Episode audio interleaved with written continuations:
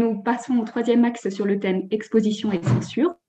Euh, nous avons conçu cet axe de façon véritablement pluridisciplinaire afin d'interroger les différentes formes de censure qui sont susceptibles de se manifester dans différents temps de l'exposition.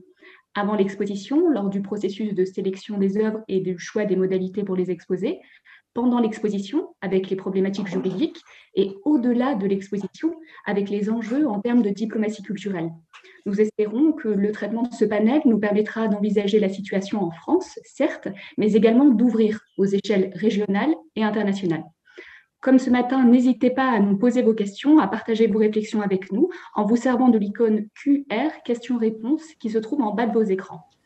Sans plus attendre, je passe tout de suite la parole à Madame Émilie Salaberry, qui est directrice du service des musées, archives municipales et de l'artothèque de la ville d'Angoulême et qui intervient aujourd'hui sur le thème Exposer le patrimoine des autres. Bonjour à vous et merci beaucoup de cette, invitation. Euh, ça me fait toujours un peu bizarre de voir Angoulême apparaître euh, dans un panel euh, d'éminents directeurs d'institutions nationales, de chercheurs et d'universitaires. Donc, euh, je vais me positionner en tant que directrice d'un musée en région, qui est et directrice d'un service et plus, plus largement aussi qui comprend des archives et une artothèque. Euh, et qui conserve effectivement des collections d'art euh, dits extra-occidentaux, euh, qui, qui sont des collections qui peuvent poser des, problématiques effectivement de, de censure.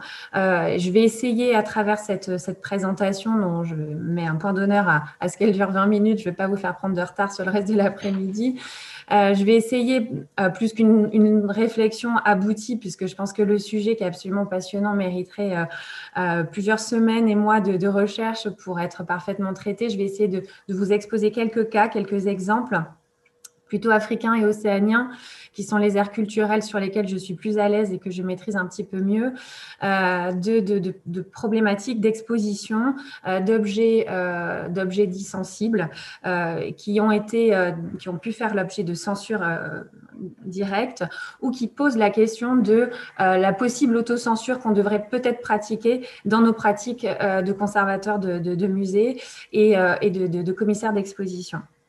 Alors pour, euh, euh, en guise de rapide introduction, euh, vous savez que pendant longtemps, dans l'exposition des arts extra-occidentaux, on a fait quand même fille de la question éthique et on était plutôt même dans un discours de, propagande euh, en ce qui concerne ce, patrimoine euh, qui était voilà le support à un discours politique.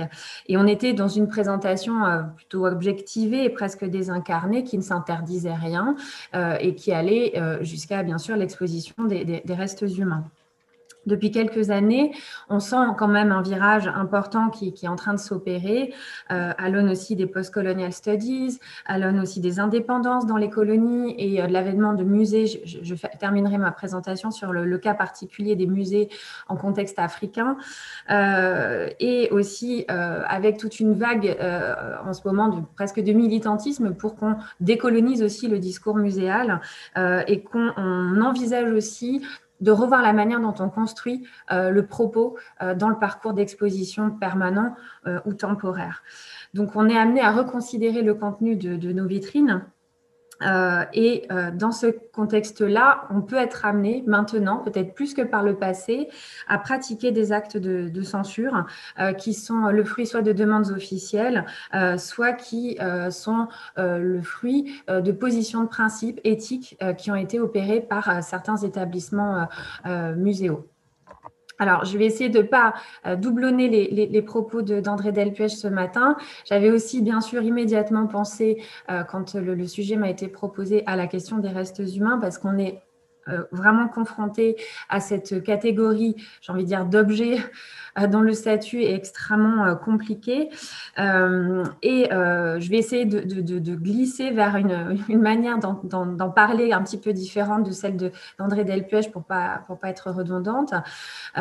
et d'ores et déjà vous dire que voilà certains musées et nous avons l'exemple du, du, du Muséum d'histoire naturelle de Lille euh, ont pris le parti euh, face effectivement à cette catégorie de collection euh, que nous avons, dont nous avons la charge de la gestion et aussi bah, quelque part de la diffusion, de s'interroger sur la manière donc de, de, les présenter et de conserver des modes de présentation et d'exposition, on va dire assez bruts, qui sont peut-être peut-être quelque part un peu choquant aujourd'hui, euh, à l'aune aussi des, questions bioéthiques en matière de conservation et d'exposition, euh, mais qui quelque part sont intéressantes aussi dans le fait de ne pas être censurées et de garder en fait dans le parcours permanent euh, des vitrines anciennes comme celle-ci, euh, qui sont aussi le témoignage d'une histoire de la muséographie, d'une histoire des collections et d'une histoire de de notre manière aussi de, de, de, de, mettre en scène ces collections et je trouve quelque chose de tout à fait intéressant. Alors des précautions néanmoins sont prises euh, puisqu'on n'est pas du tout dans une mise en scène telle qu'on pourrait le faire sur des vitrines plus contemporaines et notamment il n'y a pas d'éclairage particulier qui a été opéré. On essaye sans gommer du coup la présence de, cette histoire d'une muséographie et de ces collections. On les maintient mais on essaye d'accompagner en fait la présentation de, ces restes humains euh, avec une forme aussi peut-être de, peut-être de, plus grand respect euh, et, de, et aussi d'un accompagnement pédagogique dans les, choix euh, qui, ont été, qui ont été faits pour expliciter les choix au, public. Le cas de la Vénus au je n'y reviendrai pas, euh, mais effectivement, certaines catégories de restes ont, été considérées comme n'étant absolument plus dignes et d'apparaître dans des parcours muséaux ont fait l'objet aussi euh, de restitution, comme c'est le cas de Serge, Serge Bachmann. Euh, ce qui m'intéressait, c'était de voir comment euh, on a encore dans nos fonds de collection tout un, ensemble de, restes humains dont le statut est extrêmement complexe, puisque, et, là, la loi aussi patrimoniale ne nous, permet pas vraiment de trancher. On est on, on aussi entre l'objet patrimonial presque l'œuvre d'art et euh, la question du, reste des restes humains. Et euh, on a évoqué ce matin cette exposition et quelque part, euh, je trouve, euh, Fraico a, d'autres exemples de traitement des restes humains que je vais vous montrer plutôt dans le contexte océanien, où euh, cette exposition qui a été montrée, le site effectivement de, de l'organisateur révèle que 44 millions de personnes à travers le monde l'auraient, l'auraient visité. certains pays l'ont accueilli, certaines villes, même en France, l'ont accueilli, d'autres l'ont censuré. et le Conseil d'État a d'ailleurs voilà, rejeté l'appel qui avait été fait pour, euh, euh, à l'encontre de la censure de cette exposition à la Cité des Sciences, en, argumentant sur le fait qu'on était plutôt dans une démarche commerciale euh, qui, dans laquelle effectivement le respect du corps, du corps et des restes humains n'était pas recevable. Et l'argument qui avait été opposé, c'était de dire qu'on était dans une démarche à la fois pédagogique et scientifique puisque tout le propos, l'arrière-plan de cette exposition, c'était aussi de montrer comment euh, notre alimentation, notre mode de vie euh, pouvait avoir un impact sur notre santé, notre longévité.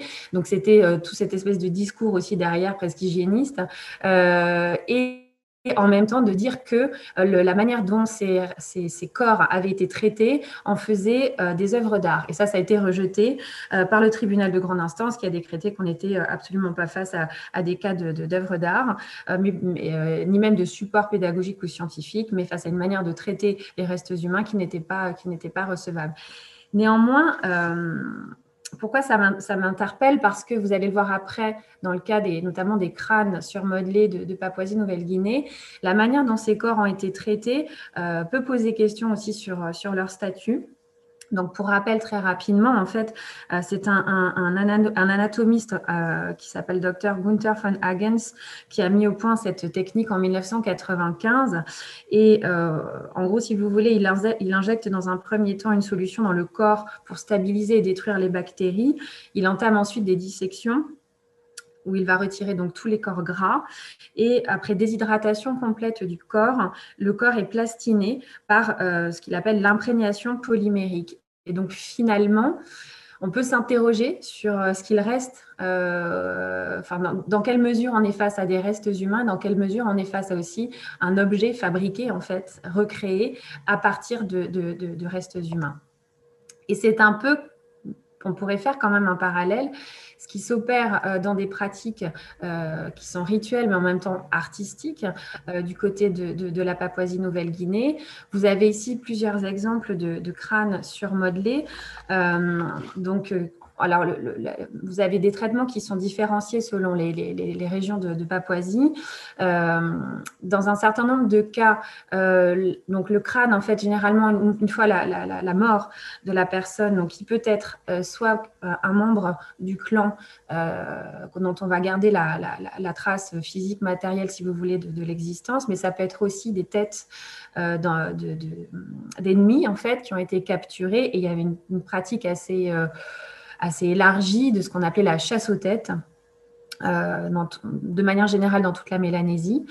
Et euh, pourquoi? Parce qu'on considérait que la tête était le siège d'une sorte de pouvoir qu'on appelle le mana, qui est une espèce de force vitale, si vous voulez, qui, euh, qui, qui enclenche tous les, les, hauts faits et les gestes de l'être humain et qui permet l'accomplissement de, de, de, de, sa vie et de, ce qui va marquer les temps de sa vie. Donc on garde précisément le crâne, parce qu'on considère que c'est une manière de conserver au sein des vivants cette, force vitale euh, des ancêtres et d'accompagner les vivants euh, bah, dans aussi euh, tout le travail et l'effort pour contribuer au bien-être de la société en somme. Donc, il va y avoir un temps d'inhumation euh, du défunt euh, et donc de putréfaction des chairs. Et une fois que ce temps euh, de putréfaction des chairs est passé, on récupère le crâne et le crâne va faire l'objet d'un traitement qu'on peut qualifier d'artistique, qui soit, comme sur l'exemple de droite, vous le voyez, va être laissé presque tel quel, mais va être ornementé de ses parures, de ses parures nasales et au niveau de, la tête, avec un, des graines mélangées à des, à des plumes et des coquillages. Et euh, dans d'autres cas, on va faire euh, ce qu'on appelle un surmodelage, euh, qui est un mélange de, terre et de résine, et qui, vous voyez, lui, va relativement loin dans la tentative aussi de recréation presque du visage du vivant, ce qui est quelque chose d'assez troublant, d'autant qu'on utilise souvent aussi des opercules de, de coquillages pour euh, euh, les yeux, pour euh, afficher dans le crâne, pour représenter les yeux, qui, dans certains cas, peut donner un côté vraiment extrêmement présent et vivant. Et ça, ça s'accompagne aussi, vous voyez, de la, de, de, la, de la réinsertion sur ce crâne surmodelé de cheveux humains qui vont être placés sur, sur le crâne. Et ensuite, d'une peinture qui va, elle, rappeler les signes distinctifs de l'appartenance à un certain clan, à une certaine élite. Alors, c'est cette pratique des crânes surmodelés euh, qui euh, a pu être troquée dans certaines situations euh, quand on a interdit notamment la pratique de la chasse, aux têtes, en particulier en Papouasie-Nouvelle-Guinée, a pu donner lieu ensuite à des substituts en bois, dont vous avez un, exemple dans la, partie basse. Ce sont des objets qui sont arrivés en nombre dans les collections des musées de la même manière que les fameux moko euh, maoris, euh, qui euh, étaient aussi ces crânes, qui ont fait l'objet d'un véritable commerce et qui étaient complètement ouvragés, vous voyez, recouverts des fameux tatouages faciaux euh, caractéristiques des, peuples maoris de, Nouvelle-Zélande. Alors, vous le savez, dans le cas des, têtes maoris, euh, une demande euh, officielle à l'aune aussi du travail qui a été mené par, par mon collègue au Muséum d'histoire naturelle de Rouen, une demande officielle de restitution a, a, été faite, ce qui fait qu'il y a eu en fait censure et il y a eu retrait euh, des parcours permanents et, euh, des, des, inventaires de collection euh, de ces, restes humains qui ont été restitués dans le cadre de, cérémonies tout à fait officielles en présence des descendants de, ces Maoris qui ont été restitués à la Nouvelle-Zélande.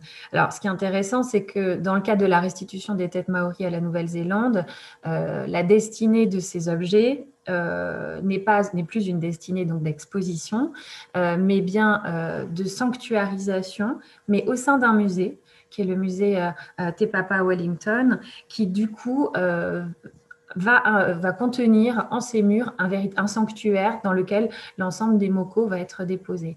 Donc il n'y a pas de retour forcément euh, dans les euh, communautés euh, sources, étant donné qu'on a bien du mal souvent, et ça c'est un véritable problème dans le contexte de ces objets comprenant étant des, restes humains, c'est qu'on n'a pas l'identité euh, d'origine des personnes, donc on peut difficilement rattacher, euh, notamment dans le cas d'une restitution, un crâne euh, à une communauté source et à un descendant. Donc l'idée a été faite d'avoir un sanctuaire, mais au sein d'un établissement muséal qui va donc assurer aussi la conservation de ces restes humains et autour desquels il pourra y avoir des pratiques commémoratives qui seront partagées, mais pas d'exposition à proprement parler de ces restes.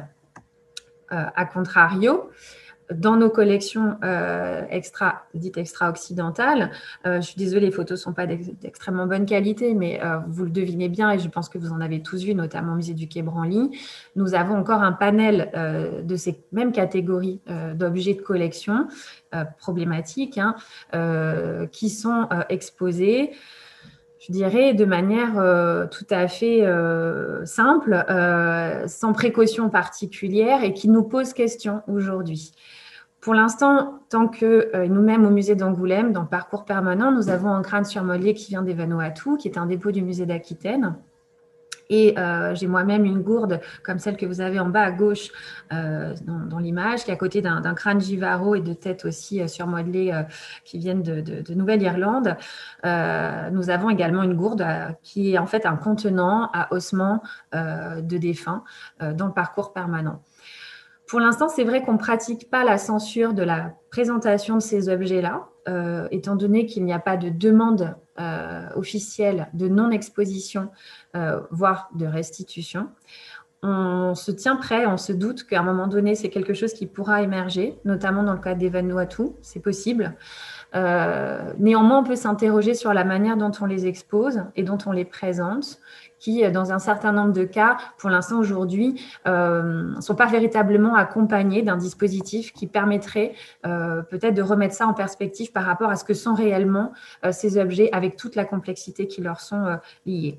Complexité qui est doublée d'un élément qui est vraiment important, c'est que ces objets-là, enfin ces restes humains qui deviennent des objets presque des objets d'art, ont, dans leur vie initiale, dans leur communauté productrice, pu avoir déjà quelque part une espèce de vie un peu euh, muséographiée ou d'exposition, ou pas muséale, mais presque en fait, puisque euh, vous avez euh, un exemple d'une intérieur de maison des, hommes. Alors pour vous donner une idée de l'architecture, c'est la vignette qui est en haut à gauche, donc vous voyez à quoi ressemblent ces architectures. Et euh, en fait, ces objets-là étaient conservés euh, et exposés à l'intérieur des maisons des hommes, qui étaient en fait des lieux où on, euh, presque comme des sortes de musées, si vous voulez, où on, stockait tous les objets importants du, lignage, qui servaient de support à l'initiation, qui servaient de support au grand rite, qui permettaient aussi voilà, de la cohésion de la communauté. ils étaient mis en scène véritablement, vous le voyez, dans des superstructures environnées d'éléments peints, d'autres représentations peintes d'ancêtres sur des plaques de bois. Euh, dans le cas des Vanuatu, vous voyez qu'en fait, c'est carrément une mise en scène sur un corps recréé à partir de bambou, euh, de fibres et de dents de cochon. Et tout ça euh, savamment, vraiment enfin, scénographié, mais avec le veto visible par une certaine partie de la population. Et ça, c'est quelque chose aussi qui, moi, m'interpelle beaucoup, c'est la question de qui a le droit de voir, qui peut voir. Et c'est une question qu'on ne se pose pas dans nos musées en Occident. Euh, on met à la vue de tout public public d'ailleurs qu'on souhaite tous le plus élargi possible. Euh, mais euh, dans certains cas, il y a un certain nombre d'objets pour lesquels l'exposition n'était pas possible pour tout le monde. Une certaine frange de la société avait le droit de voir certains objets, mais pas toutes. Alors, on a un cas tout à fait intéressant je ne vais pas l'exposer trop longtemps parce que peut-être que l'intervenante du panel numéro 4 qui parlera des, archives aborigènes l'évoquera. On a le cas de demandes explicites d'objets sensibles comme les churinga, euh, qui sont euh, ces objets aborigènes qui viennent de la région de, la, du désert central d'Australie. Euh, les churinga sont des, des, objets, des pierres ou des bois entre 10 et 40 cm qui étaient de forme allongée, qui pouvaient comporter des motifs gravés, parfois enroulés avec divers éléments et notamment avec des cheveux. Ce sont des objets pour lesquels la demande officielle a été faite de ne plus les exposer. Donc là, vous avez une photographie du, musée de Bâle.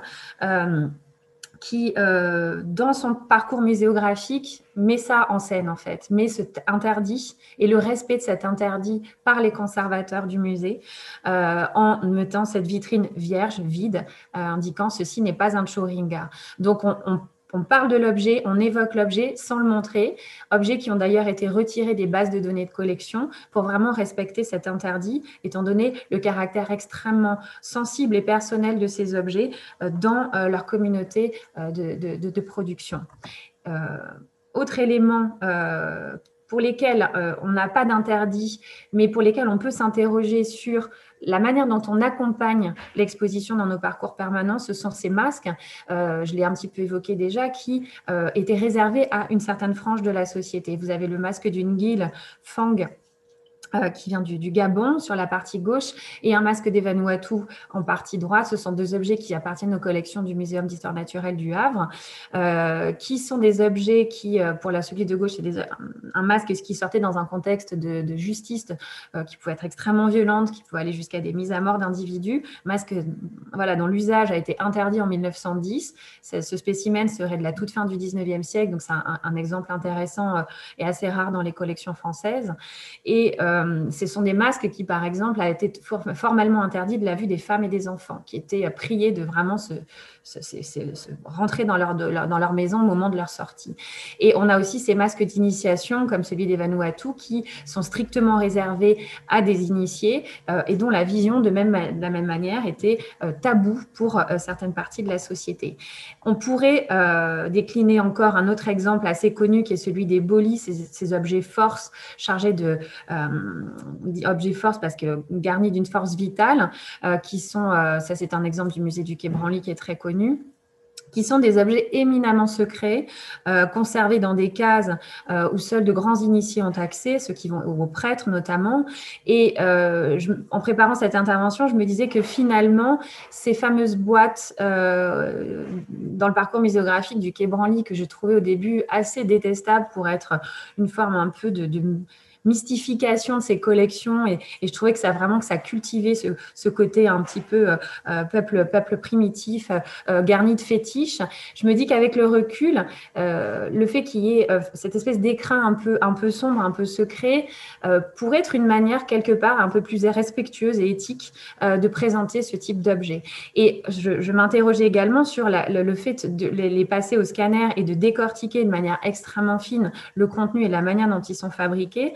Euh, en sachant qu'à la base, c'était des, pratiques extrêmement secrètes, euh, réservées à un nombre très limité d'individus et qu'on n'est pas censé en fait connaître et qu'on n'est pas censé diffuser aux yeux du grand public. Donc on peut, euh, il me semble, à l'aune aujourd'hui de toutes les pratiques muséographiques, s'interroger et, de toutes les études et encore plus en ce moment dans le contexte particulier aussi des engagements, la question des restitutions, on peut s'interroger sur cette manière qu'on a de finalement d'ouvrir de manière complètement large le champ de la recherche, de l'étude, de décortiquer, de scanner et tout exposer et tout montrer au public Est-ce qu'il ne faudrait pas pratiquer, si on veut gagner euh, en éthique dans notre approche par rapport aux communautés productrices, est-ce qu'on ne pourrait pas pratiquer un peu d'autocensure ou en tout cas aménager, avoir un plus grand soin dans l'aménagement de nos parcours muséographiques?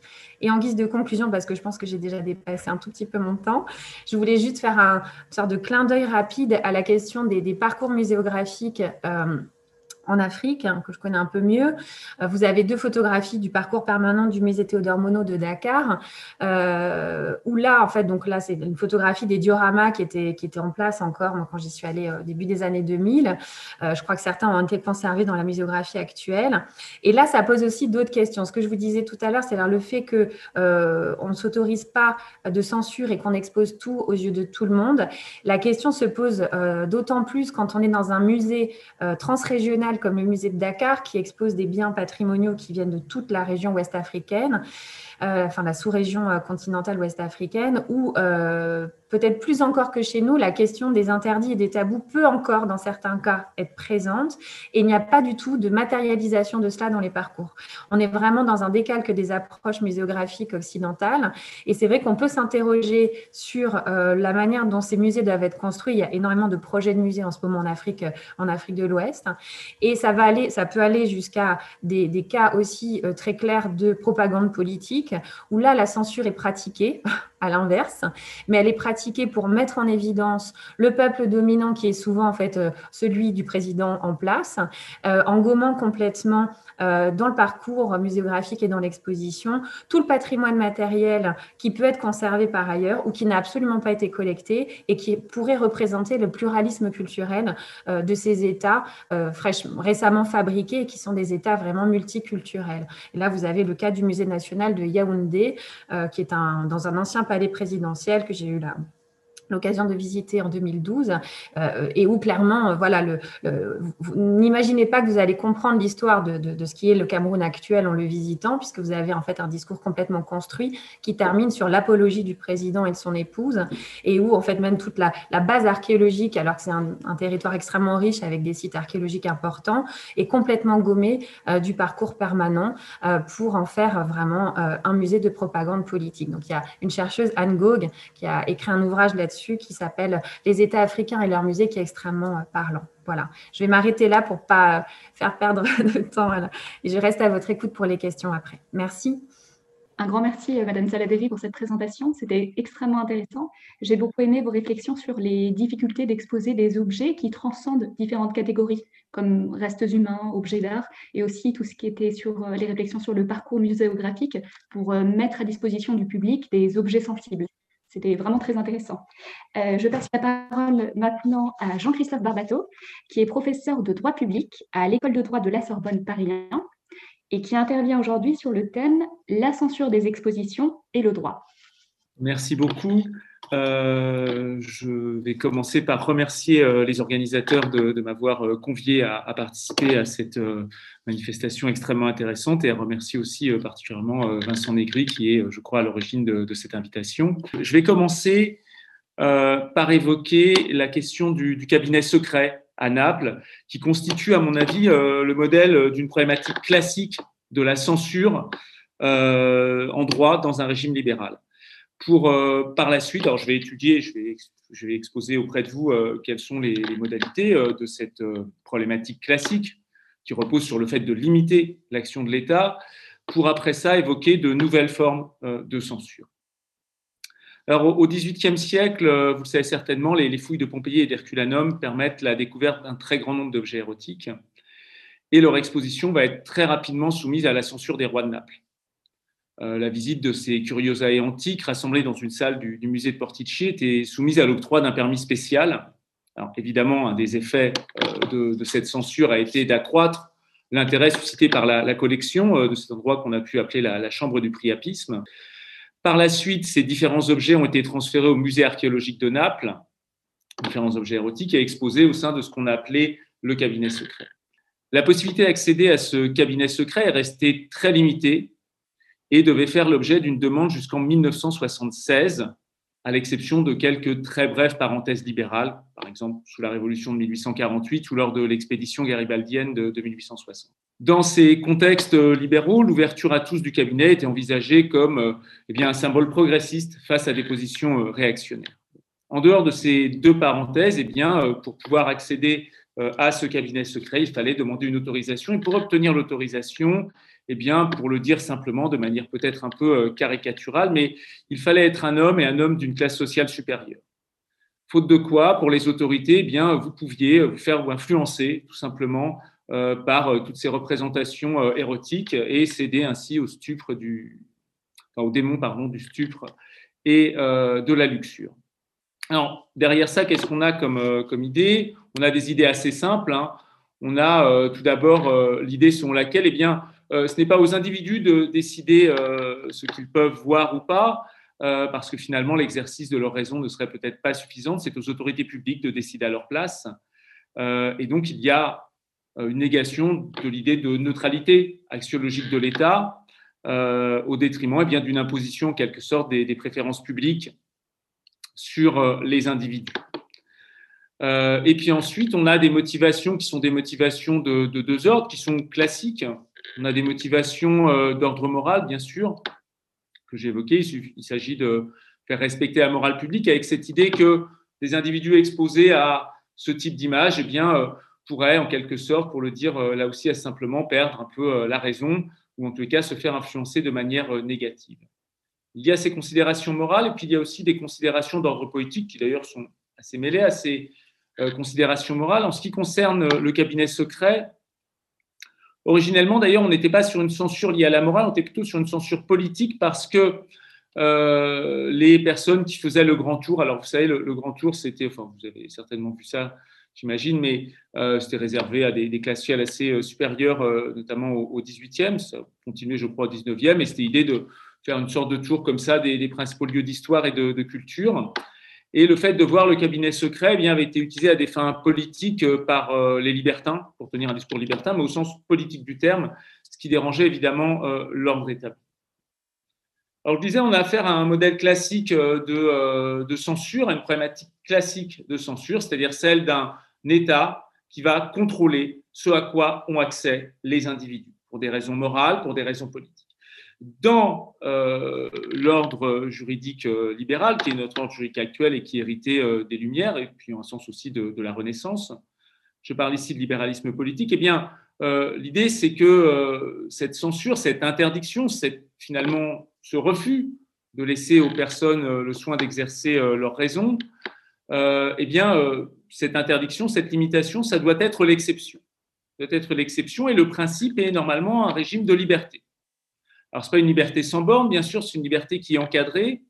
Et dans le modèle classique de la gestion de la censure par le droit, eh il y a cette idée qu'on va limiter la capacité de l'État à interdire ou à limiter les individus de pouvoir accéder à telle ou telle source de connaissances, et notamment à pouvoir accéder euh, à des expositions.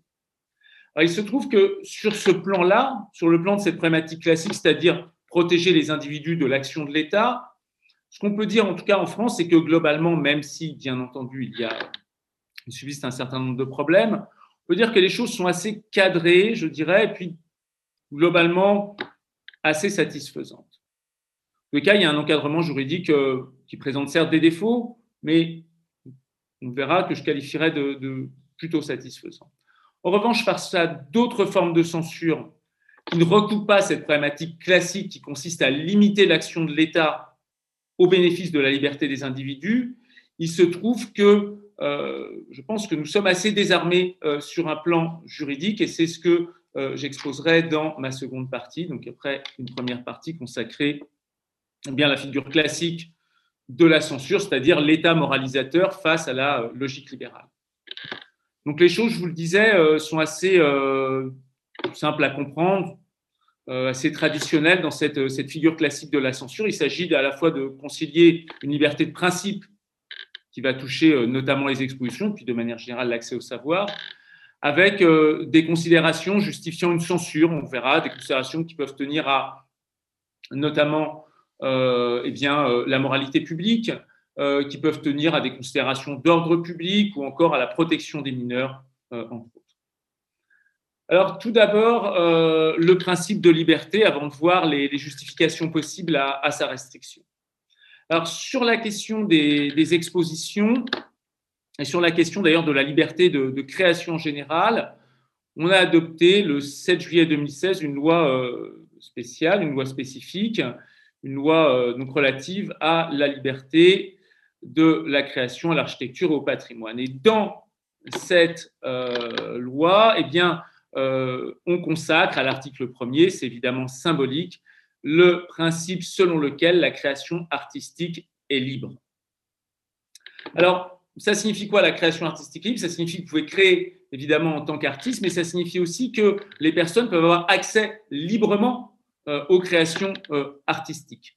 Et ça signifie aussi, bien sûr, que eh l'État n'a pas, euh, évidemment, à limiter eh bien, les possibilités d'accès des personnes au patrimoine.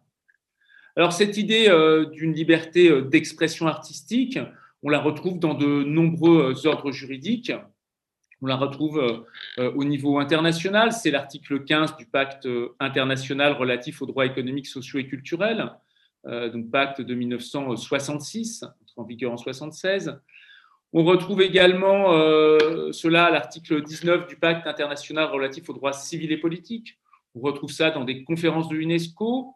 Au niveau européen, on a euh, l'article 13 de la Charte des droits fondamentaux de l'Union européenne, qui prévoit que les arts et la recherche scientifique sont libres et la liberté académique est respectée. C'est intéressant d'ailleurs de mêler ensemble à la fois la dimension artistique et, la dimension académique, je trouve. Et puis, par-delà ces consécrations d'un principe spécifique, en réalité, la liberté d'expression, le fait aussi de pouvoir accéder aux expositions est tout simplement protégé par euh, tous les textes, ils sont nombreux, relatifs à la liberté d'expression. Alors, cela dit, le fait d'avoir des textes particuliers en matière de création artistique, c'est une manière, euh, si vous voulez, de pointer une particularité, de montrer une volonté de protection spécifique pour euh, ce type d'expression. Mais de manière générale, eh bien, la liberté liée aux expositions est liée à la liberté euh, la liberté d'expression. C'est ce qu'on retrouve d'ailleurs dans euh, la jurisprudence de la Cour européenne des droits de l'homme, avec par exemple l'arrêt Muller et autres contre Suisse du 24 mai 1988. En l'espèce, qu'est-ce qui s'était passé? Eh Bien, euh, trois toiles de l'artiste suisse Joseph Félix Muller, qui avaient été présentées dans une exposition d'art à Fribourg, avaient été tout simplement, par décision judiciaire, retirées puis confisquées à l'artiste euh, c'était des toiles qui représentaient un ensemble de, personnes euh, assez connues, dont euh, des leaders d'extrême droite, mais pas que, parce qu'il y a aussi Mère Teresa, par exemple, dans des positions sexuelles entre eux ou avec des animaux. et la Suisse avait estimé que eh bien, tout cela ne devait pas être présenté au public, notamment pour des questions de moralité publique. À l'occasion de cette jurisprudence, eh bien, la Cour européenne des droits de l'homme a consacré le lien entre liberté d'expression et liberté de création artistique et plus largement euh, liberté d'exposition.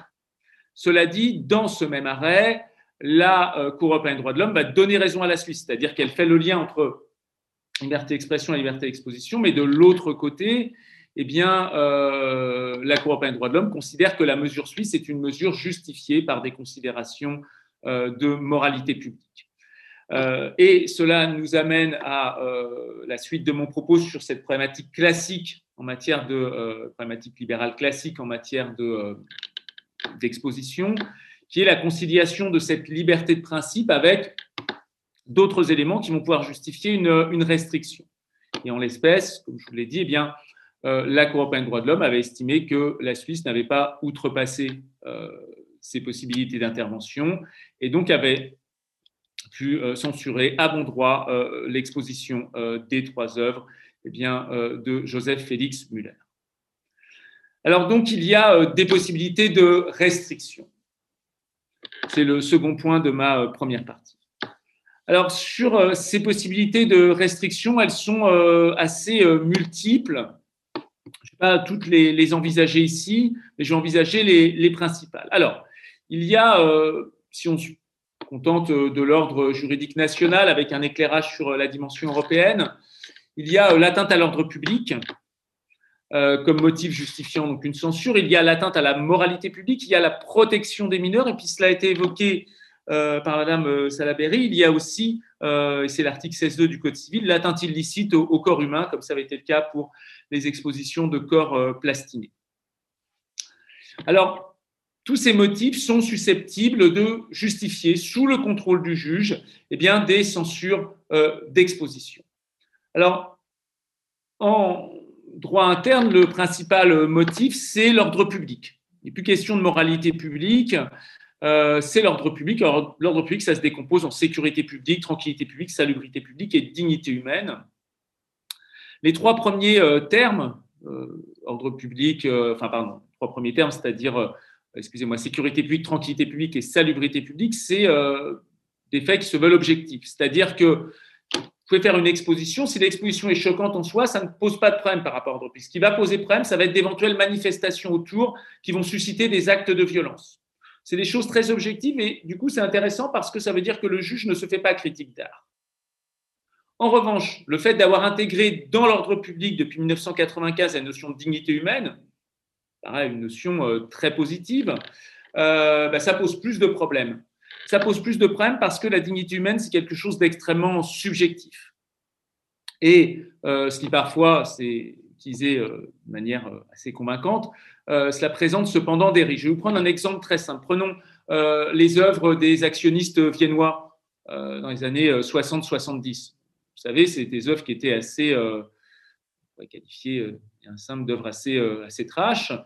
je pense ici par exemple aux, œuvres d'Automoule, eh bien, ces œuvres, on va pouvoir considérer que parce qu'elles mettent en jeu le corps, parce qu'elles passent parfois par des scarifications, par des formes de violence assez, assez impressionnantes, eh bien, ces œuvres sont contraires à la dignité humaine. Et pourtant, elles ne créent pas de désordre en tant que telles. Juste le juge va se faire critique d'art en quelque sorte et pourra euh, censurer euh, ces œuvres, ces œuvres que je classe dans, lors des expositions puisqu'elles ont vocation à être véritablement représentées euh, lors d'événements ponctuels.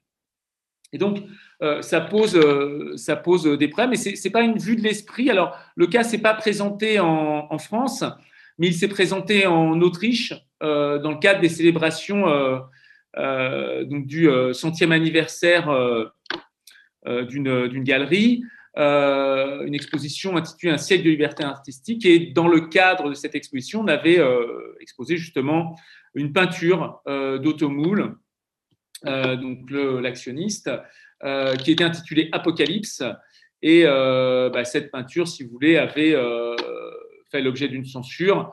Alors, ce n'était pas remonté devant la, Cour européenne des droits de l'homme, euh, mais euh, si vous voulez, la censure avait été euh, justifiée. On peut penser que c'est des moralités, des éléments liés à la dignité, la dignité humaine. Autre motif de censure, la moralité publique. Alors, la moralité publique, on ne la trouve pas en France, mais on la trouve au niveau de la Cour européenne des droits de l'homme. Alors, la Cour européenne des droits de l'homme, c'est une, cour qui défend très fortement la liberté d'expression, avec cependant une exception. Et cette exception, elle est liée à la représentation de choses qui peuvent atteindre la moralité publique, soit parce qu'elles sont blasphématoires, soit parce qu'elles possèdent un caractère sexuel ou érotique. Et dans ces hypothèses-là, la Cour laisse aux États une marge de manœuvre au nom du fait que chaque autorité nationale est la mieux à même de euh, connaître, de juger quelles doivent être eh bien, euh, les attentes de la société en matière de moralité publique.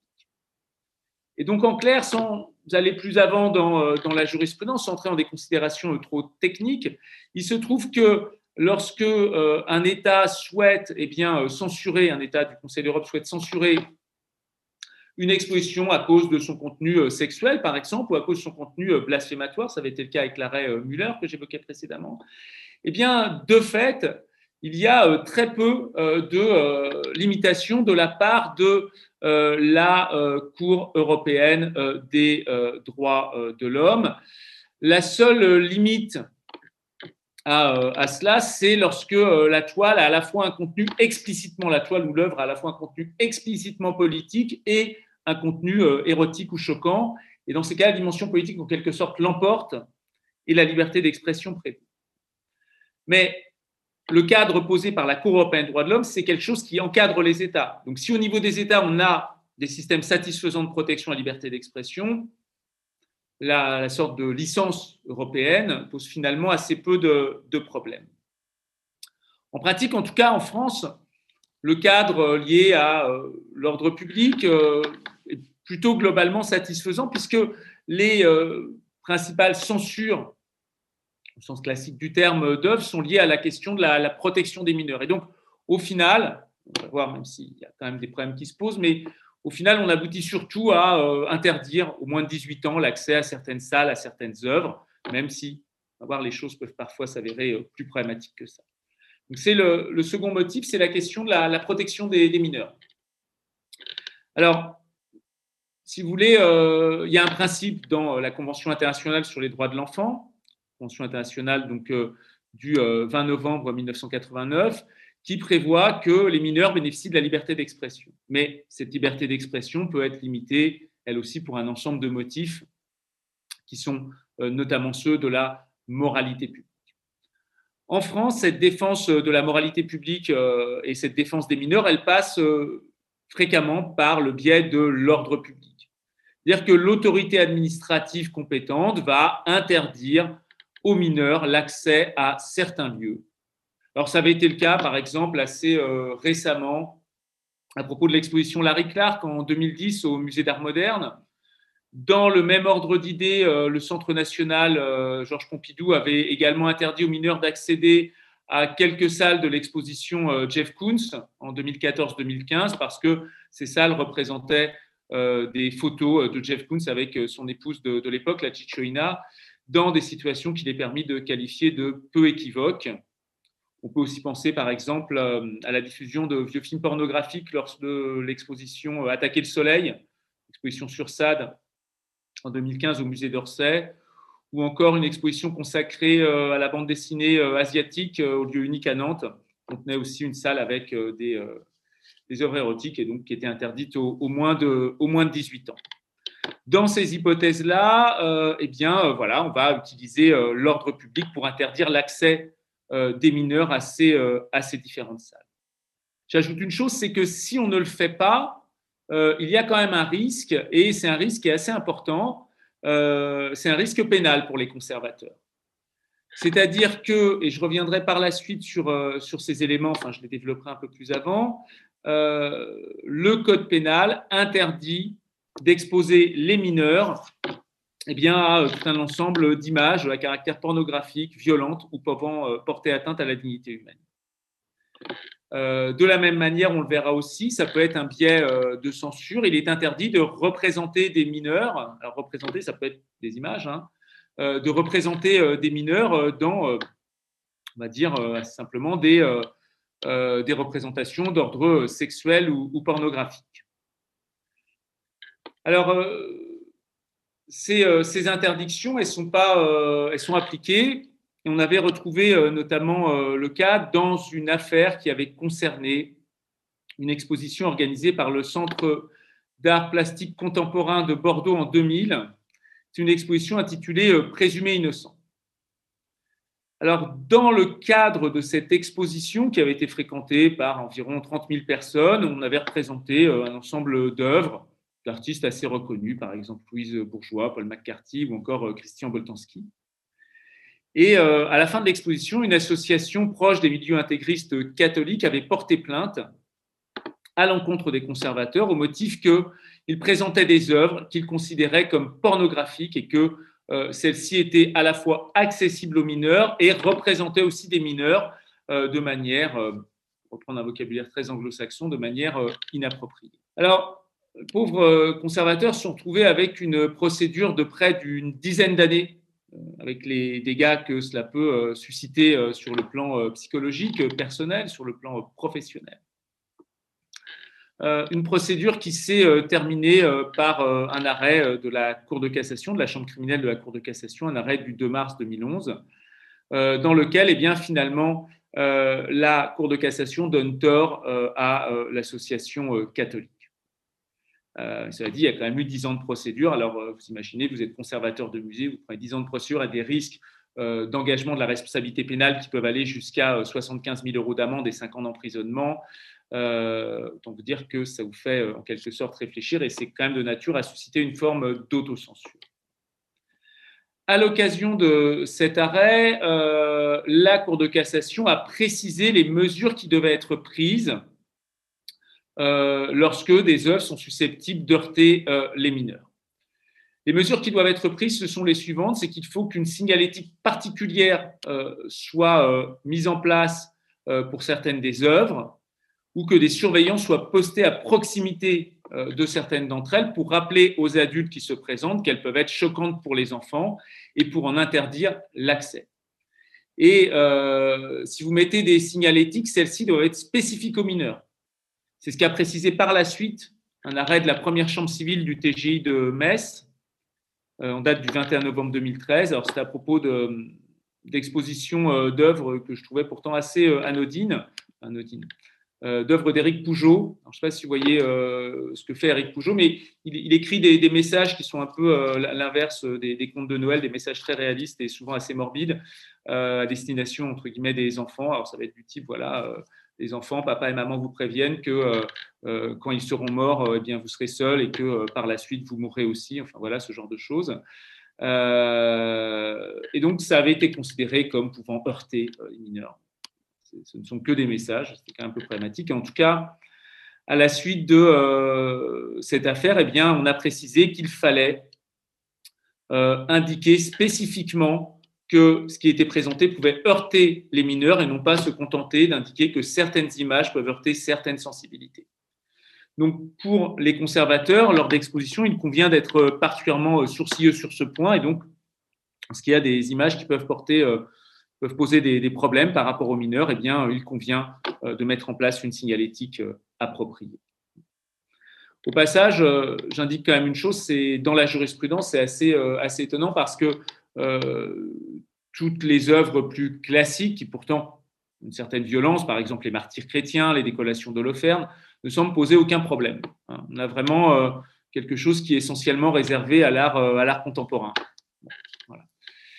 Alors, en dehors de cette question de la protection des mineurs, j'aurais tendance à dire que le schéma classique qui consiste, si vous voulez, à limiter euh, les interdictions publiques d'accéder aux œuvres, c'est un schéma qui est en quelque sorte bien rodé et c'est un schéma qui fonctionne parce que, en tous les cas en France, il n'y a euh, que très peu euh, de cas, euh, à ma connaissance, de censure d'exposition en dehors des cas de censure d'exposition à des moins de 18 ans.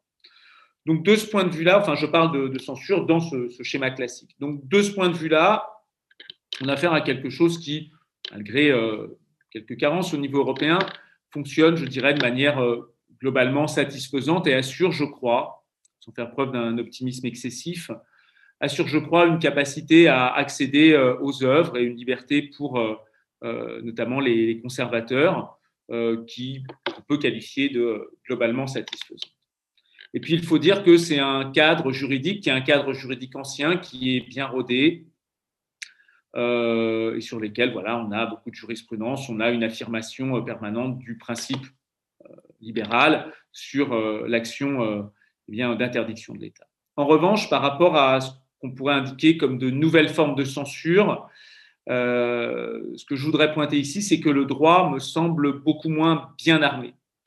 Il me semble beaucoup moins bien armé. alors, ça va être ma seconde partie. Alors, je n'ai pas exactement fait attention j'en étais en termes de temps.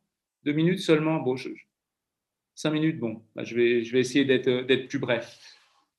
Alors, donc, ma seconde partie, donc, c'est sur les nouvelles formes de, censure.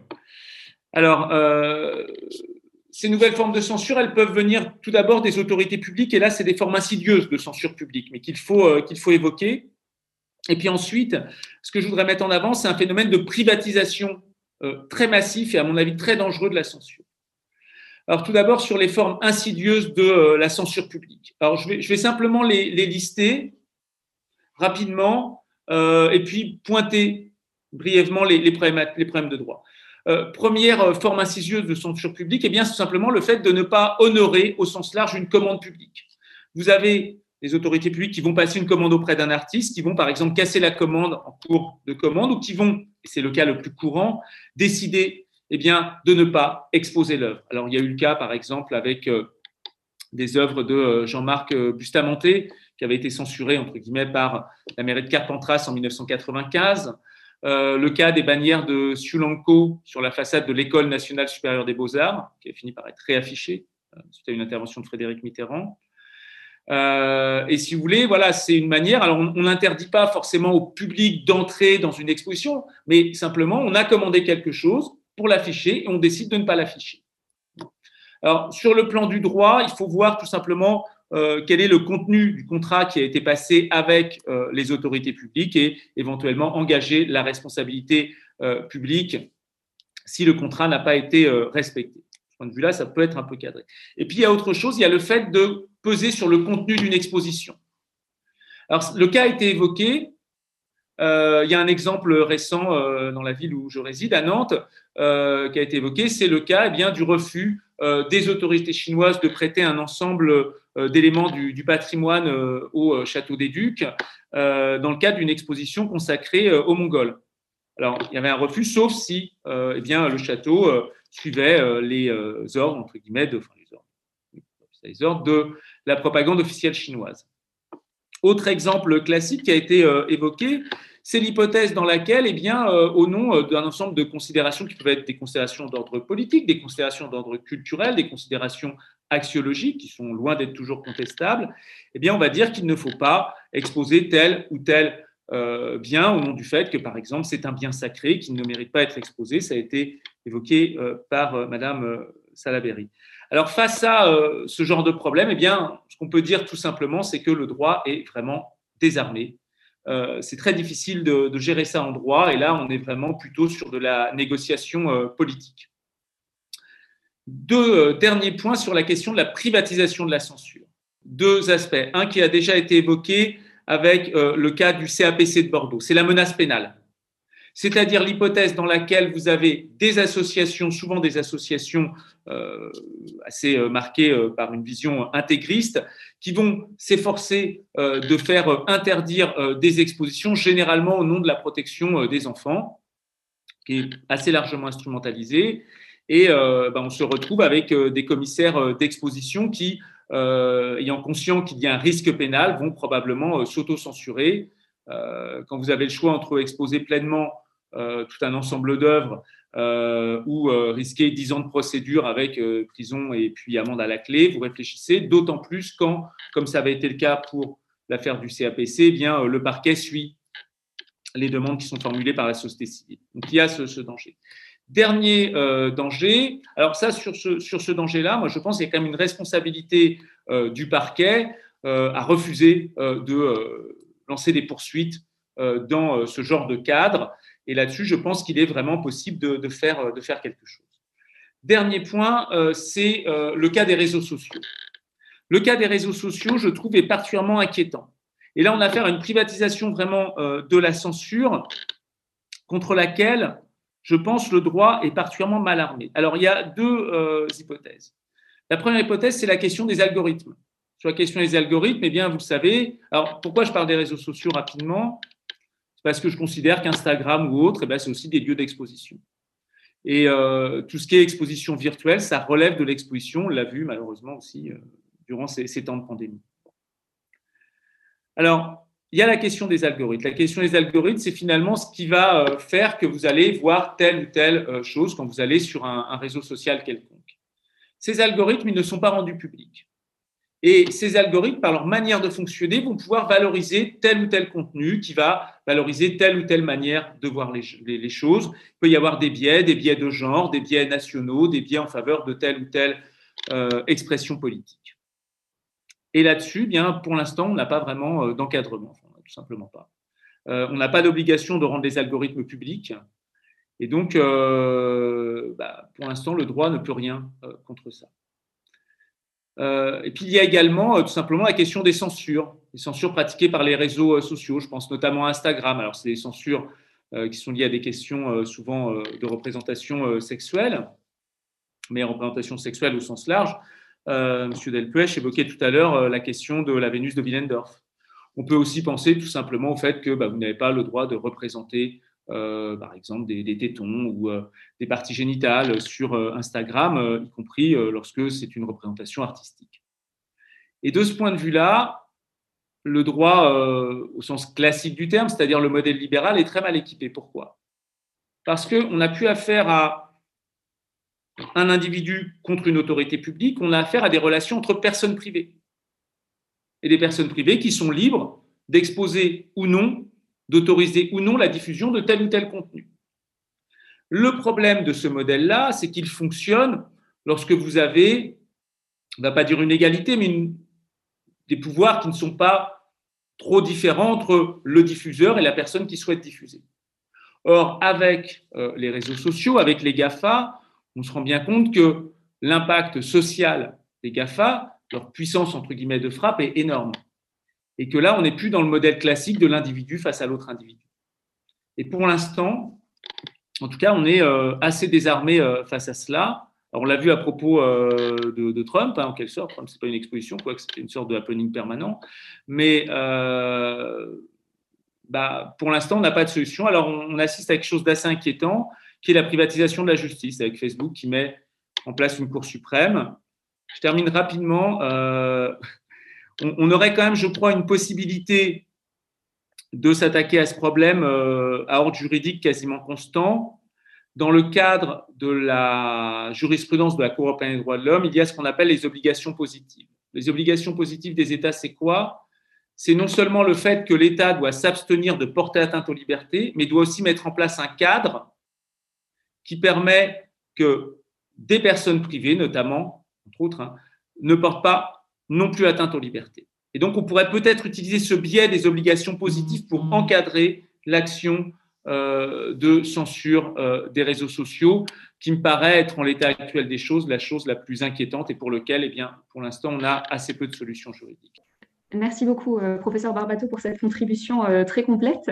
Et c'était très intéressant d'avoir votre, votre approche juridique sur l'état du droit, le vide juridique et des réflexions sur la manière dont on pourrait appréhender la situation dans le futur.